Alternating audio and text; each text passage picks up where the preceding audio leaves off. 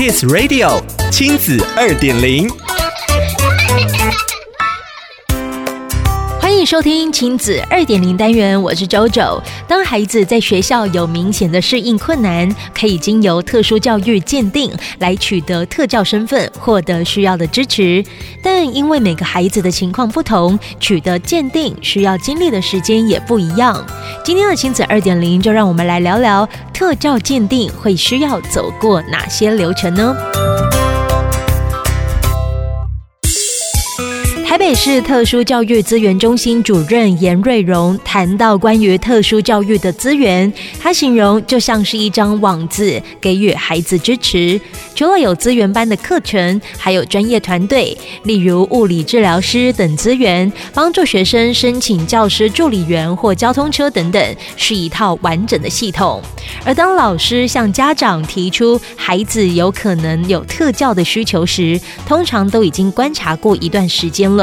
像是有老师曾经让有过动倾向的孩子换座位，来降低环境干扰。然而，这样的改变并没有改善孩子的现况，所以向家长提出建议，带孩子做医疗评估。在转介特教系统之前，学校会先提供支持措施，例如在课业上的补救教学。经过一段时间，情况如果没有改善，就会和家长沟通，取得让孩子接受鉴定安置的同意，进行一到两个月的实测、入班观察等评估，从家长这边来了解孩子在学校以外的生活状况，透过质化与量化的多重资料搜集，形成初步的鉴定报告。向学校与家长提供报告说明，建议申请障碍类别、安置环境、相关服务等等。在家长与老师双方达成共识之后，就会把资料送件提报，召开建辅会。关于建府会，各县市的教育局会召集相关的专家学者，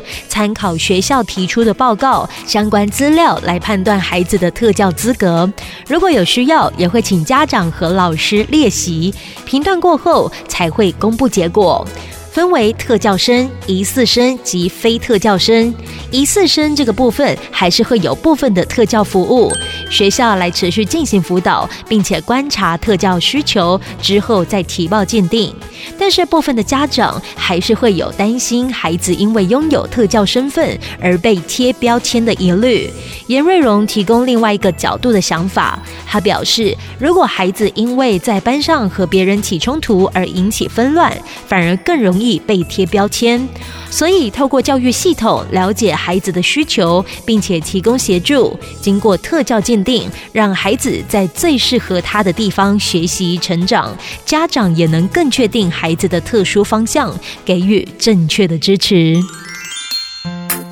想要了解更多故事内容，请参阅《亲子天下》第一百二十二期封面故事，让不一样成为力量，看见特殊生。亲子二点零，我们下次见。